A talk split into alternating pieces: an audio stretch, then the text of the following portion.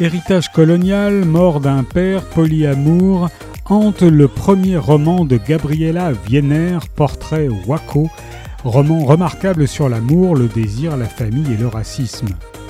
Ici, vous allez trouver un arrière-arrière-grand-père pilleur d'objets incas au XIXe siècle, la mort d'un père aimant qui avait une double vie, et leur descendante, une femme curieuse et résolue aussi provocatrice que jalouse, qui vit une relation polyamoureuse brinque-ballante.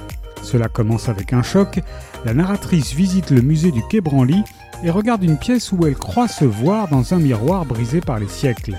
Cette pièce est un portrait Waco, une statuette de céramique préhispanique représentant un visage indigène.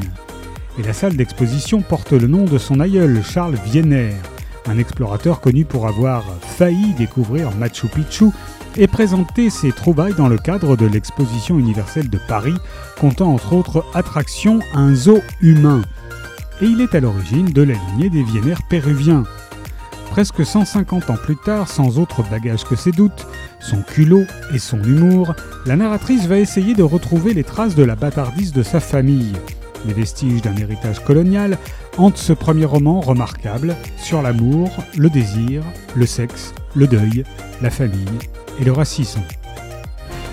Portrait Waco de Gabriela Wiener est paru chez Métellier.